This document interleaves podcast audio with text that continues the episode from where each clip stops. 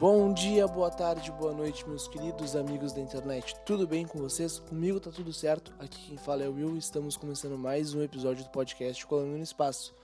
E cara, vou dizer para vocês uma coisa, que hoje eu botei as cordas da Gibson na minha guitarra que eu recebi da Canoas Guitar Shop, o maior e-commerce que existe de guitarras nesse Brasil inteiro. Confere lá no Instagram deles que eles têm tudo pra ti que toca guitarra, cara. E agora eu tô com corda da Gibson na minha guitarra, só falta uma guitarra da Gibson pra eu me sentir o Slash. E se tu for lá falar com eles, diz que ouviu aqui no Colando no Espaço para fortalecer essa parceria que a gente tá tendo aí. Então, gente, no episódio de hoje eu conversei com Rodrigo da Fonseca Tavares, mais conhecido como Esteban Tavares. O papo foi muito legal. Esse papo vai ser dividido em dois episódios hoje e terça-feira que vem. Então eu não vou passar aqui no final para dar as considerações finais, então vou dizer agora. Cara, se tu curtiu esse episódio, compartilha com teus amigos. Me segue no Instagram, me segue no Twitter, vamos conversar, vamos bater um papo, porque essa quarentena tá me matando.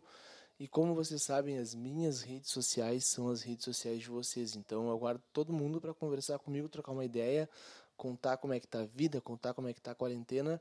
E, meu, aproveita esse episódio com o Tavares que tá muito legal, meu. E a gente se fala semana que vem, gente. Um beijo, um big beijo, até mais. E aproveita o episódio e tchau.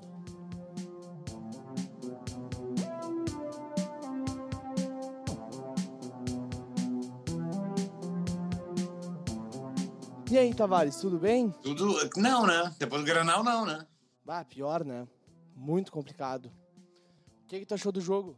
Vamos começar por aí. Cara, vou te dizer que é o seguinte, o primeiro tempo tava sóbrio, o segundo já não tava mais, porque eu já tinha desistido. Porque eu achava que tinha que ser 3 a 0 no primeiro tempo pra gente conseguir ter uma certa moral futuramente. Então, segundo tempo eu tava vendo de canto de olho já. Bah, pior que é o décimo Grenal que a gente perde, né, cara? Não, é décimo Grenal que a gente perde, acho que é o décimo sem gol também. Bah, é muito uma loucura isso aí. E como é que tá a quarentena pra ti, meu? Cara, Olha, péssimo, né? Não, cara, a gente estava falando. É, é, são, são preocupações diferentes que a gente tem é, durante a quarentena. E, e, eu acho que uma coisa é a nossa preocupação como músicos, né? Porque eu não sou influencer. Então, assim, é, a minha vida é tocar, é fazer música, uhum. é fazer show. E eu vivo disso, sobrevivo disso. E isso é uma coisa que preocupa, mas não é o que acho que toma mais a energia da cabeça são as pessoas que estão longe, né? São meus pais, são é, a minha família inteira. Sim. É, a gente sabe que, tá, eu não sou mais tão jovem assim, mas também quando passar a quarentena ainda vou ter tempo de trabalhar e coisa assim e tal. E a minha saúde também é a melhor do mundo, mas também eu não sou o maior preocupado. Agora, o que me preocupa mais é com os outros, assim, é vai ser. Eu, eu mas os teus pais estão bem em casa? Estão, estão bem. Tô, tô, minha irmã já teve uh, corona, né? Não contaminou ninguém em casa. Sério? De um jeito que eu não sei como é que funciona, mas tudo bem. Uhum. É... E eu também. É que, é, no começo da quarentena eu tava quase empolgado com a situação de ficar um pouco sozinho em casa e poder compor e tal. Mas só que depois de um tempo, tu, tu, tu, tu começa a perder a graça, porque é, tu já fez o que tinha que fazer, tu achou que ia fazer 10 discos, tu até fez, mas não é tão legal tu sozinho. E, e aí tu começa a sentir falta dos amigos, começa a sentir falta de gente na volta, e o contato humano acho que é o mais forte disso. Porque, cara, no final das contas é o seguinte, né? A não ser que tu seja um cara muito solitário, a música é feita para que depois de um tempo isso se transforme em contato humano que se chama show ou Claro. O que se chama, para quem não é músico, é ouvir música com alguém, é, é, é matar aquele momento que tu vai estar tá ali e dividir isso com alguém. Tanto que, né, até eu vou botar a vida real em jogo, mas geralmente quando a gente conhece alguém novo, a gente, a primeira coisa que a gente faz é mandar uma música para mostrar o que a gente gosta. É verdade. É verdade. Então, é, é, depois dos dois meses, faltou. Tinha muita música, tinha muita coisa, mas faltou o ser humano que está voltando até agora. Sim. A minha quarentena é isso, é, é, é não são férias, claro. É, é para que as pessoas entendam bem, obviamente, eu não estou falando da tra a tragédia, a gente já sabe, ela já acontece há tempos. Agora, para a gente que teve que estar na casa de casa, e aí teve gente que achou que isso ia ser um bom momento para refletir, eu acho que já passou o tempo de refletir. E Já faz seis meses, né, é, cara? E, e tá faltando voltar a, a ter o pessoal na volta, os amigos, todo mundo. Sim, é que já faz, pô, seis meses o cara dentro de casa é de enlouquecer, né, cara? Não, não vamos ser egoístas também, né? A questão é que a doença, quando tiver aí, a gente vai ter que respeitar, não é, não é nem isso, mas é, eu acho que agora a gente entrou na fase que quem não foi infectado, infelizmente, e quem foi infectado também está pagando o preço já psicológico, né? Que é claro. que, que é esse tipo de coisa. Claro. E me diz uma coisa, meu, como é que tu começou na música? Qual foi a tua influência essencial, assim? Eu entendi o que era música e vi que a música era o primeiro caminho pelo Renato Borghetti. O, o, o, quando eu tinha quatro anos, meu pai me deu uma me deu um disco do Renato Borghetti, eu acabei indo num concerto do Renato Borghetti em Camacuã, que era a cidade que eu morava. Depois meu pai acabou me dando uma gaitinha da Ering, de, de quatro baixos, assinado do Borgatinho. Eu tenho uma igual aqui em casa, cara. Exatamente. A, a, gaita, a gaita, a gaita de quatro baixos foi invenção do Borghetti, eu acho. Nunca mais vi na vida. O, o, até esqueci de falar, outra vez a gente conversou sobre esse, esse assunto. Mas o Bagre Fagundes até hoje toca com uma gaita borguetinho, de quatro baixos da Eric. E toca muito bem. E ele toca com aquela gaita que todo mundo toca tem em casa de bem. brinquedo. Ah. Quem, quem é gaúcho dos anos 80 lembra. Ah, aquela gaita é de brinquedo? Teoricamente não é de brinquedo, mas ela é uma gaita infantil, né? Porque não existia gaita uhum. de quatro baixos até então. É, aquilo ali foi feito para que fosse Sim. mais fácil a musicalização. Sim, para crianças, né? Obviamente. E, e o Bard toca muito bem, ele toca até hoje com aquela gaitinha de quatro baixos. Hoje em dia tem outra marca, se não me engano, a Minuano, que está fabricando um modelo mais é, de acordo com, com, com um acordeon pro bagre, mas também igual aquela gaita de quatro baixos, que é em dó e fá. E, cara, mas enfim, aí teve, teve isso. Uhum. É, depois, é, eu, eu, quando, era, né, quando era criança, na cidade onde eu morava, só pegava Globo, então eu ficava muito antenado e a Globo vai voltar ao assunto depois, mas ficava muito antenado nos lançamentos fantásticos, assim. E desse jeito, muita gente no Brasil e no, conheceu o Michael Jackson. Desse jeito, muita gente no Brasil é, conheceu a Tina Turner, na época, que era uma super estrela. E desse jeito, muita gente no Brasil acabou que nem eu conhecendo o Dire Straits. Então, acho que o primeiro, vinil que eu, o primeiro vinil que eu ganhei, que eu pedi, foi o Brothers in Arms dos Dire Straits. E que era estranho, para ter uma noção como os anos 80 uhum. eram, era uma época que, que a ditadura tinha, tinha passado há pouco tempo, né? Eu estou falando de 1986, a ditadura tinha acabado em 84, e, e no meu colégio, no meu colégio não, no meu pré-escolar, pediam para todo mundo levar um disco na sexta-feira, e naquela época tinha muito disco de história contada, é, Chapa Vermelho, enfim. E eu levei o Brothers in Arms. E a direção do, do, do pré ligou para minha casa para saber se estava tudo bem sabe? Nada a ver. É, é, mas é que era. Se for ver, o Brasil fazia dois anos que estava saindo da ditadura. Então, tipo, ah, o, sim, claro. o costume de que uma criança deveria fazer ou não era outro. E quando eu tinha os meus discos, depois eu tive é, o Bros. Arms, tive os, todos os discos do Michael Jackson, obviamente, que saíam, faziam para comprar. O Jean-Michel Jarre foi outro cara que na época eu enlouqueci. É, me mantiveram na música até que por causa da Globo de novo, quando eu tinha uns sete anos para oito, na, na sessão de segunda, que eu não me lembro qual era o nome, mas onde os filmes bons passavam, para quem não alugava filmes novos. Sessão da tarde, não era?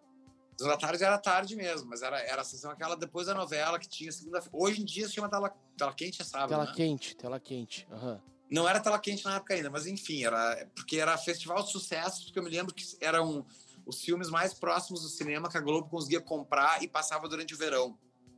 Então, Sim. não era anual. Durante o verão, tu ia ter vários filmes considerados fantásticos. E aí eu vi o La Bamba, que era a história do Hit Valens. E, e aí eu entendi o que era guitarra elétrica mesmo na vida.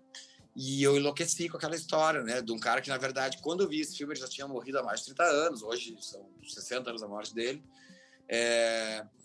E, mas do mesmo jeito, ele tocava uma Fender Stratocaster. Naquela história também se subtratava da morte do Buddy Holly como segundo personagem, porque o filme Meu, tu sabe que o Rafael Melanotti, eu abri o show dele em Taps em 2016. Ele me olhou, quando ele me olhou, ele veio e me abraçou. Cara, tu é igual o Buddy Holly. O Buddy Holly? Aham. Uhum. Mas ele é me chamou de Will Buddy Holly. Mas claro, o Buddy Holly, cara, só falta mais trato Sunburst. É verdade. E o talento dele também, né? Não, mas pra tu ver, né, cara, foram pessoas que nem o Buddy Holly e o, o Hit Valens morreu com 17 anos. Eles tinham lançado uhum. só quatro músicas, não tinham lançado nenhum disco ainda. O Buddy Holly não deveria ter mais de 20 também, eu acredito eu.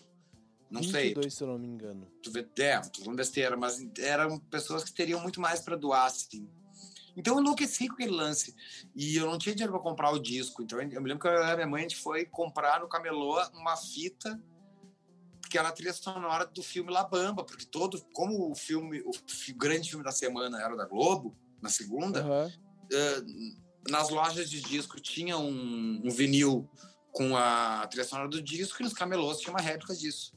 E aí eu conheci o, o Hit Valens e, e aí eu fui para esse mundo do rock and roll muito tempo sempre andando paralelo com a música gaúcha, que sempre foi uma coisa que eu gostei muito. Né? Ao mesmo tempo Sim. que eu ouvia o Straits e o Hit Valles em casa, eu ouvia os Serranos, ouvia o Borghetti, ouvia o César Passarinho, ouvia o Borges.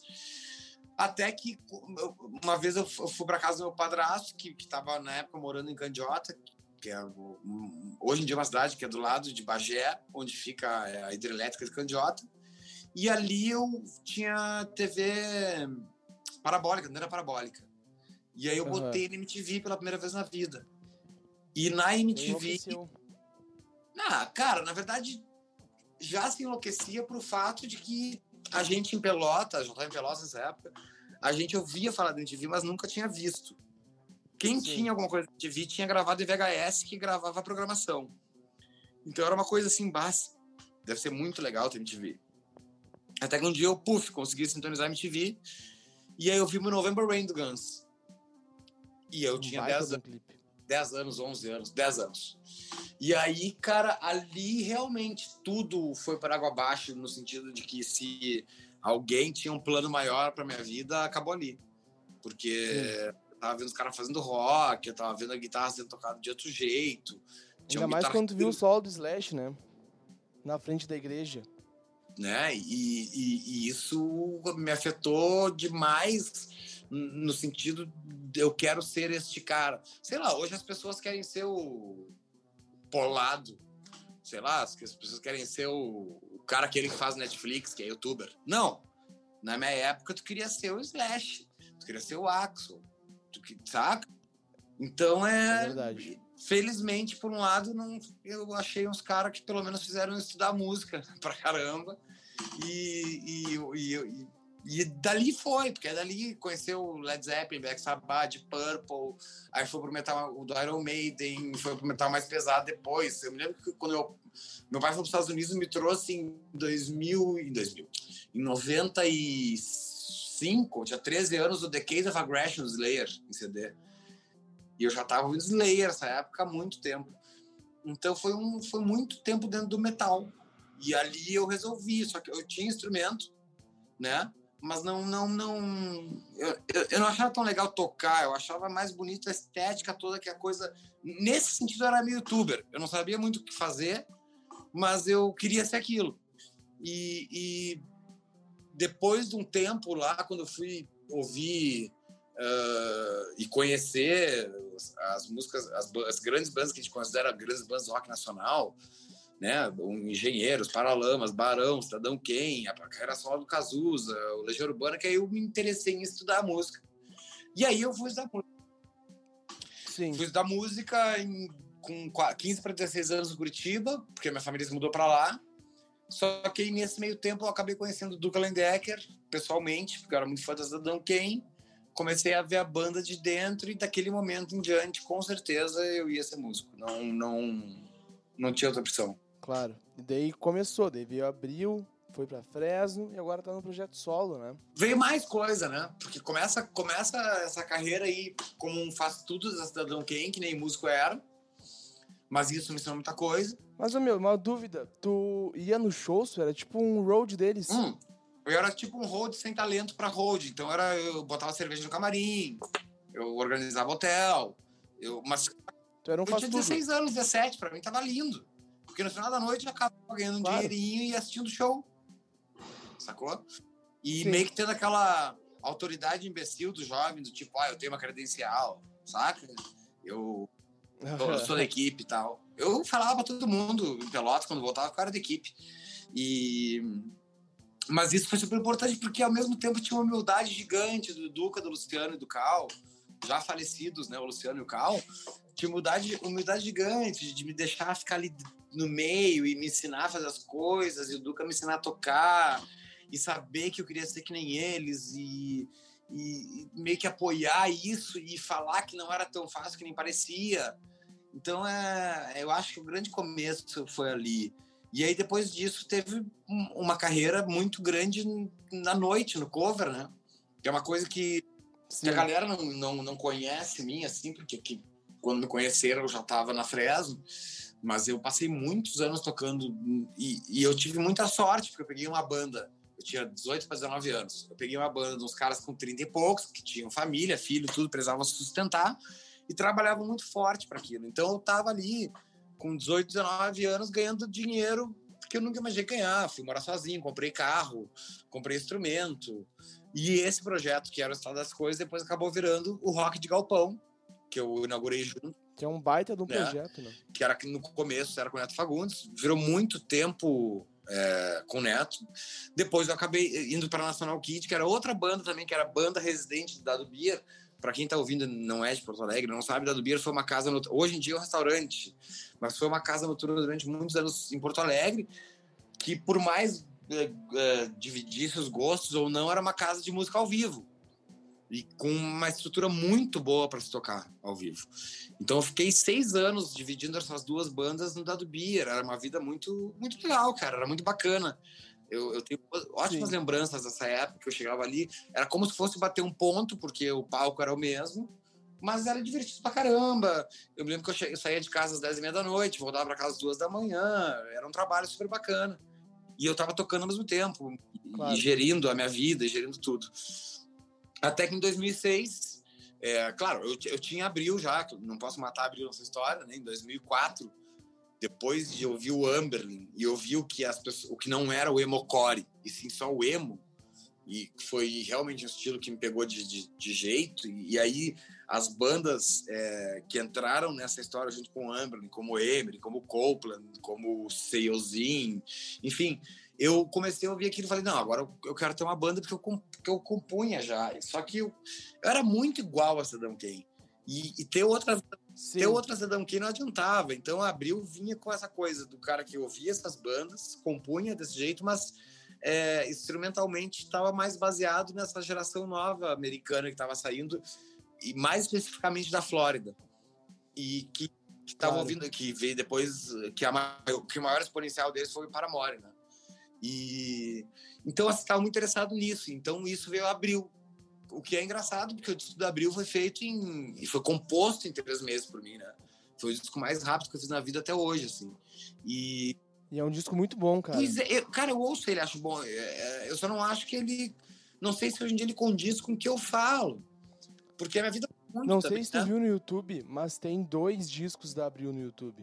Não, tem, na tem verdade, o disco real verdadeiro só tem um, e o outro são demos que vazaram. Que é a capa amarela, né? O capa amarela, o que te faz feliz, que é o de verdade. Que é o real, e tem um branco, com uma capa branca que é de demo. É, não, mas a capa do demo, se forem as demos, tá tudo bem, mas é que tem, tem músicas aí que eram para ser demos do segundo disco que acabaram vazando depois que eu entrei na Fresno né? Que ah, sim. Tem aquele pack que é Não Mais, Velhas Novidades, é, Yute, músicas que só tinha no meu poder, claro que eu acabei passando para alguém, e esse alguém na época acabou passando na frente. E...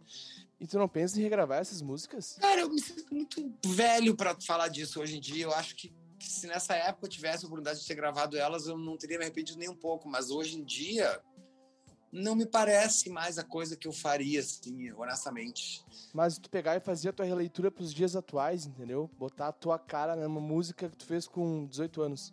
Mas, por exemplo, aí tem um exemplo fantástico que é Sinto Muito Blues, que é uma música que eu vou estar tocando com 60 anos e vou achar atual. Uhum. Agora, eu não sei se as músicas que eu fiz para Abril na época, pelo tipo de sentimento que eu tinha, elas são válidas hoje para um cara de 38 anos. Quer dizer, né? E acho que se a gente voltasse por um milagre do destino a morar na mesma cidade, os quatro, e fazer música junto de novo, sairia muito diferente do que era. Claro. Também.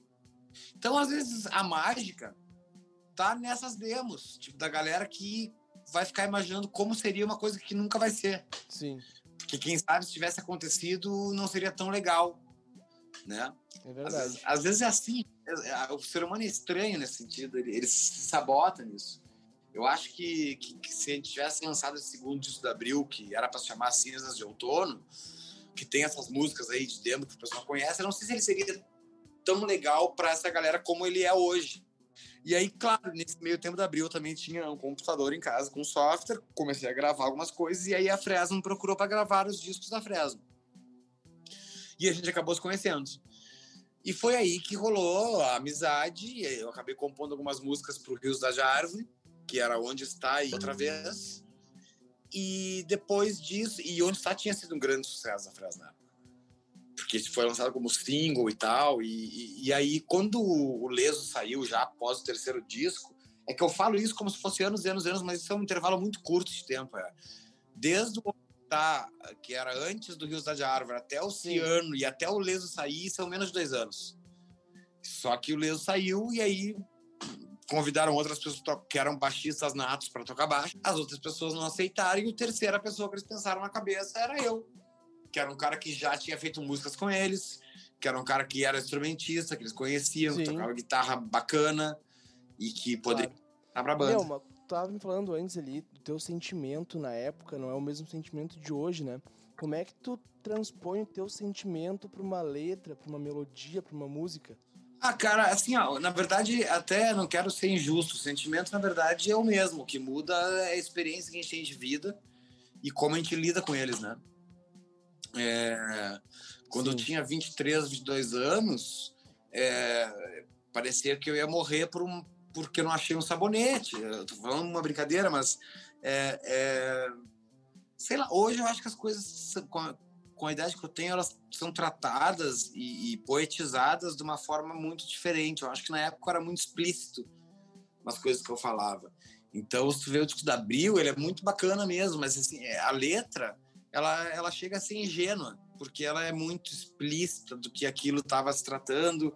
Por alguns exemplos, assim, que eu acho que são músicas boas daquele disco, tipo Até Mais, é, Tudo ou Nada, que são músicas Amanhã, quem sabe, que são músicas que flertam mais com a vida adulta, que, que não era a minha realidade. É, o resto era muito explícito. Hoje em dia eu sou um cara que, por mais que né, a gente acaba sofrendo quase pelos mesmos motivos na vida, né? Porque a minha vida mudou muito financeiramente, a vida mudou muito fisicamente, psicologicamente, mas a gente sempre vai ter um problema para se agarrar que ele é muito parecido a vida inteira, e isso quem diz é Freud, não é eu. E eu só acho que Sim. hoje eu tenho mais cuidado de falar. Por exemplo, vamos dar um exemplo de uma música minha que é digital, tá? Digital é uma música que ela uma é considerada por muitas pessoas uma música grosseira, tá? porque ela, porque ela questiona essa geração é, sem talento, que, que na verdade o talento deles é a cara. Tudo, é, aí, aí tu vem dizer, não, mas Tavares, o talento da modelo é a cara, do modelo é a cara. Eu sei, mas eles, eles trabalhavam pra caralho pra isso. Eles prezavam do, do, do, do, do Sebastião Salgado pra fazer a foto. Eles precisavam caminhar jeito certo. Hoje em dia, tu é bonito, barra bonita, tira uma foto da tua cara, daqui a pouco tu não precisa trabalhar. Ou tu é mongolão, né? E vai fazer merda. Ou tu vai fazer besteira, exatamente. E besteira dá mais dinheiro, né? Ser um idiota dá mais dinheiro. E aí, onde é que entrava eu naquela história quando eu tava compondo aquela música? É assim, porra, quando eu tinha idade dessa juventude hoje, eu queria ser o Slash, eu não queria ser esse idiota que tá fazendo esse vídeo imbecil do Rios, ou como é que se chama isso hoje em dia, do TikTok, é, eu queria ser slash, eu queria saber tocar, eu queria marcar as pessoas por alguma coisa, não isso é imbecil. Só que hoje em dia se transformou. Então, na verdade, Sim. quase que eu me sinto que o imbecil sou eu e eles estão certos. Mas aí, quando eu fui escrever digital, eu já tinha passado por várias amizades com esse tipo de gente, tinha passado por um namoro com uma pessoa que trabalhava nesse meio, e eu vi que, na verdade, cérebro e sopa é a mesma coisa.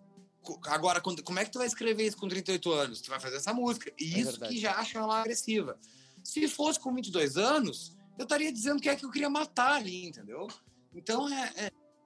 Infelizmente, eu também sou verborrágico e chato. Eu sou muito chato, cara. Sim. Não é fácil ser meu, se relacionar comigo, não é fácil ser meu amigo. É, eu, eu pego no pé por coisas super otárias, assim. Eu sei que eu sou um bom otário quando. Cara, mas daí eu acho que tu, tu se pega demais no pé, tá ligado? Porque muitas vezes tu é assim e, meu, é assim, entendeu? Tu é assim, não tem o que fazer. É, não vai mas mudar. é que assim, ó, por exemplo, eu sou aquele cara, sabe o, o, o, o, o, cara que quer ser herói e não tem capa, que é do tipo assim, ó, ah, mas porra, por que que tu acha legal essa merda desse crepúsculo? Deixa eu mostrar outra coisa. Quem sabe às vezes tu tem que chegar e dizer assim, bah, que legal que tu gosta disso, eu gosto de outra coisa e seguir a conversa, entendeu? Eu sou aquele uhum. cara que tenta convencer as pessoas de que elas estão tendo uma diarreia mental quando ao mesmo tempo eu posso ter também. Ninguém diz que eu tô longe. Tu é ariano, né? Eu sou ariano. Embora eu ache que o signo seja o terraplanismo aceito, eu sou ariano. Não, tudo bem. Uh, eu vivo em casa com dois arianos, minha mãe e meu irmão. E depois de tudo isso que tu falou, tu acabou descrevendo eles muito bem. Eu não, eu não, eu vou te dizer uma coisa, Will. Eu não sei se tem a ver com signos, se tem a ver com bom senso, cara. Porque, uh, por exemplo, ah, eu sou o cara que todo mundo. Agora vamos entrar só no âmbito político para entender as coisas. É, ah, o Tavares, o esquerdista. Ah, o Tavares, o, o cara que, o maconheiro, o a favor da legalização das drogas, o a favor da liberdade. Tudo isso concordo, mas eu não deixaria um filho meu ter um celular hoje em dia, velho. Não é porque. É porque, tipo, eu só não quero criar um idiota, sacou? Sim. Eu, tem que ter infância. Eu não né? quero que ele ache legal ou que ele ache normal que tu gaste 25 mil reais em. Como é que chama aquela porra de chocolate que todo mundo come, menos eu? É em Nutella? Uhum. Pra, tomar um banho e esfregar na cara? e aí, quando, quando, tu, quando tu ganha mil reais, um pai de família que tem um. ou uma mãe de família que tem um salário mínimo, o teu filho te pediu no mercado, tu dizer que tu não tem condições, o teu filho te olhar e falar que o fulano teve 25 mil pra comprar aquela merda e esfregar no cu. É esse tipo de coisa que eu não quero. Sim. Pra minha família. E aí pode, pá, e eu tô falando do cara, tá falando de um cara que vai em comício do Lula, esquerdista pra caralho, petista pra caralho, beleza. Mas assim, ó, eu também não vou pegar um, não vou pegar o meu filho e pintar de palhaço. Claro, claro, concordo contigo. Concordo contigo. O meu irmão, ele assiste esse pessoal que tu tá falando aí, né? E várias, ele tem 5 anos de idade. E várias vezes eu tento mostrar para ele coisas que eu via quando eu tinha a idade dele. Entendeu? Tipo, três espias demais. Mas aí a gente pode também entrar naquela questão de que na nossa época era mais legal, quando na verdade não era. Mas a questão, assim, às vezes é um pouco mais filosófica que isso. E é assim, ó, o, o, que, que, o que, que é o público? Vamos dar o exemplo de uma rede, do Instagram. Tá? Uhum. Vamos dar um perfil masculino pro Instagram. Vamos ter que dividir isso aí, não adianta. Tá? Ah, o cara é engraçado ou é bonitão. Tá? Beleza. Como, ou é lindo, maravilhoso, ou ele é engraçado. Cara, engraçado de verdade eu vi poucos, tá? A beleza Sim. não me cabe julgar, porque a beleza é de, dos olhos de quem vê. Agora, tu ganhar dinheiro porque tirar uma foto tua sem camisa é um pouco subjetivo. No público feminino, ou tu vai instruir as pessoas alguma coisa que eu acho maravilhoso, ou tu vai ser só bonita e tu vai ter 50% de punheteiro seguindo e 50% de gente que não é que nem tu, que nunca vai ser, mas que acha que se te seguir, seguir suas ideias, pode ser que melhore de vida. Quer dizer, é um pensamento completamente estúpido. E aí, por exemplo, os maiores claro. influencers que o Brasil tem no Instagram, que são negros, eles não têm público suficiente. Por quê? Porque eles falam de uma realidade, eles falam de uma luta, eles falam de uma batalha, eles falam de uma causa. Uhum. Agora, se tu ensinar a pintar uma unha, meu velho. Vai ficar rico. Vai chegar um helicóptero. É verdade. Cara, agora falando uma coisa que a gente tava falando antes ali depois dessa, dessa tua. Da minha revolta? Tua revolta. o que, que tu acha das pessoas que, como eu, já quiseram ser tu? Hum, querer ser eu não é a melhor ideia. Querer ser eu não é a melhor ideia. Mas eu acho que assim. É, é, é só para quem tá ouvindo, não vamos mentir também. Eu e o Will já conversamos antes. Várias coisas. Né? Só pra galera às vezes eu vou dar referências de assuntos que a gente já conversou, então se vocês ouvirem isso, entendam que a gente já conversou isso. É... Querer ser eu não é o melhor exemplo, porque eu sou um cara rancoroso pra caralho, como vocês acabaram de ouvir. Acho que tem mil defeitos no mundo e também acho que não vai ser o que vou resolver. Agora, o grande lance da música, e aí voltando agora pra música, pro artista, é... uma coisa que eu nunca vou negar é que eu queria ser o Duca Lendecker, tá? Eu fui para muito longe de ser o Douglas Decker. Graças a Deus, porque aí eu formei a minha personalidade, eu virei eu. Mas eu sempre quis ser ele, sempre quando eu vejo ele, eu falo, putz, esse cara, esse é o cara. Esse é o cara que eu queria ser na minha vida. Uhum. Pelo jeito que ele canta, pelo jeito que ele compõe, ou pelo jeito que ele é pessoalmente. Bom, enfim, são é um pacote de fatores. É, eu penso na música e eu como músico hoje e como aconteceram muitas coisas na minha vida de músico muito interessantes que não fazem sentido algum como a gente já conversou e tu sobre o prêmio de melhor instrumentista depois prêmio de melhor artista e aí teve de ouro melhor banda do ano banda revelação. A banda revelação é a melhor banda do ano eu, eu concordo tá? Tô falando do meu lado só. É, é, é, são coisas assim cara se eu conseguir pegar um cara e fazer ele se interessar por aquilo de um jeito benéfico para uhum. ele, que a vida dele fique mais legal. E quando ele vai tocar guitarra baixo, ele vai cantar, ou ele vai tentar tocar piano mal, que nem eu toco. Mas se ele tá. abrir um sorriso e, e, for comprar alguma coisa e daquilo ali sair uma música, mesmo que ele não seja, que ele não vire músico, não precisa virar músico. Eu acho que músico até é uma coisa que está na minha extinção, mas que aquilo na, na vida dele mude alguma coisa, que ele possa sorrir no momento que ele está triste, Putz, cara, hoje eu tava. Tava, eu vou enganchar esse assunto, porque é super importante. Eu tava ouvindo hoje Sétimo Andar, Los Hermanos, eu tava super triste. É uma música super triste também. Mas no momento que ela tava tocando, eu tava cantando. E aquilo tava me fazendo bem, saca? E, e, então, se ele comprou um baixo novo pra minha causa, uma guitarra nova, ou se ele ouviu e ficou bem, se quando ele tava mal na vida, minha música levantou ele, e se quando ele estava bem demais, a minha música botou no lugar, valeu. É isso, cara, Sim. é isso que eu quero. É, porque se fosse para pensar em AdSense, mimos e dinheiro, eu estaria fazendo outra coisa. Sacou? Eu estaria, sei lá, fazendo vídeo engraçado. Eu estaria fazendo sertanejo universitário com o Lucas da Fresno, porque os dois são parecidos, doado. E aí cada um estaria andando no seu iate saca? Se fosse, se fosse por isso, eu, eu, eu, me lembro quando começou a porra do sertanejo universitário, eu e o Lucas a gente falava, e eu não tenho vergonha nenhuma de falar isso. Cara, se a gente quiser fazer essa merda aí, velho, os dois tatuados igual, a gente vai ser o melhor de é. todos. Eu sabia que a gente já sei, porque a gente sabia compor o melhor aquelas porra. Então, é, é assim, se fosse por esse motivo, eu estaria fazendo outra coisa da vida. Então, o grande lance para mim é, é, esse, cara. É, se uma pessoa um dia ela tá num dia ruim ou num dia bom e vai melhorar o dia dela, se num dia ruim vai melhorar, se, se ele vai começar a tocar, nem que seja por diversão, não precisa seguir em frente, e ele me viu um dia, ele falou, putz, eu gosto desse cara, valeu, valeu pra caralho. Sim.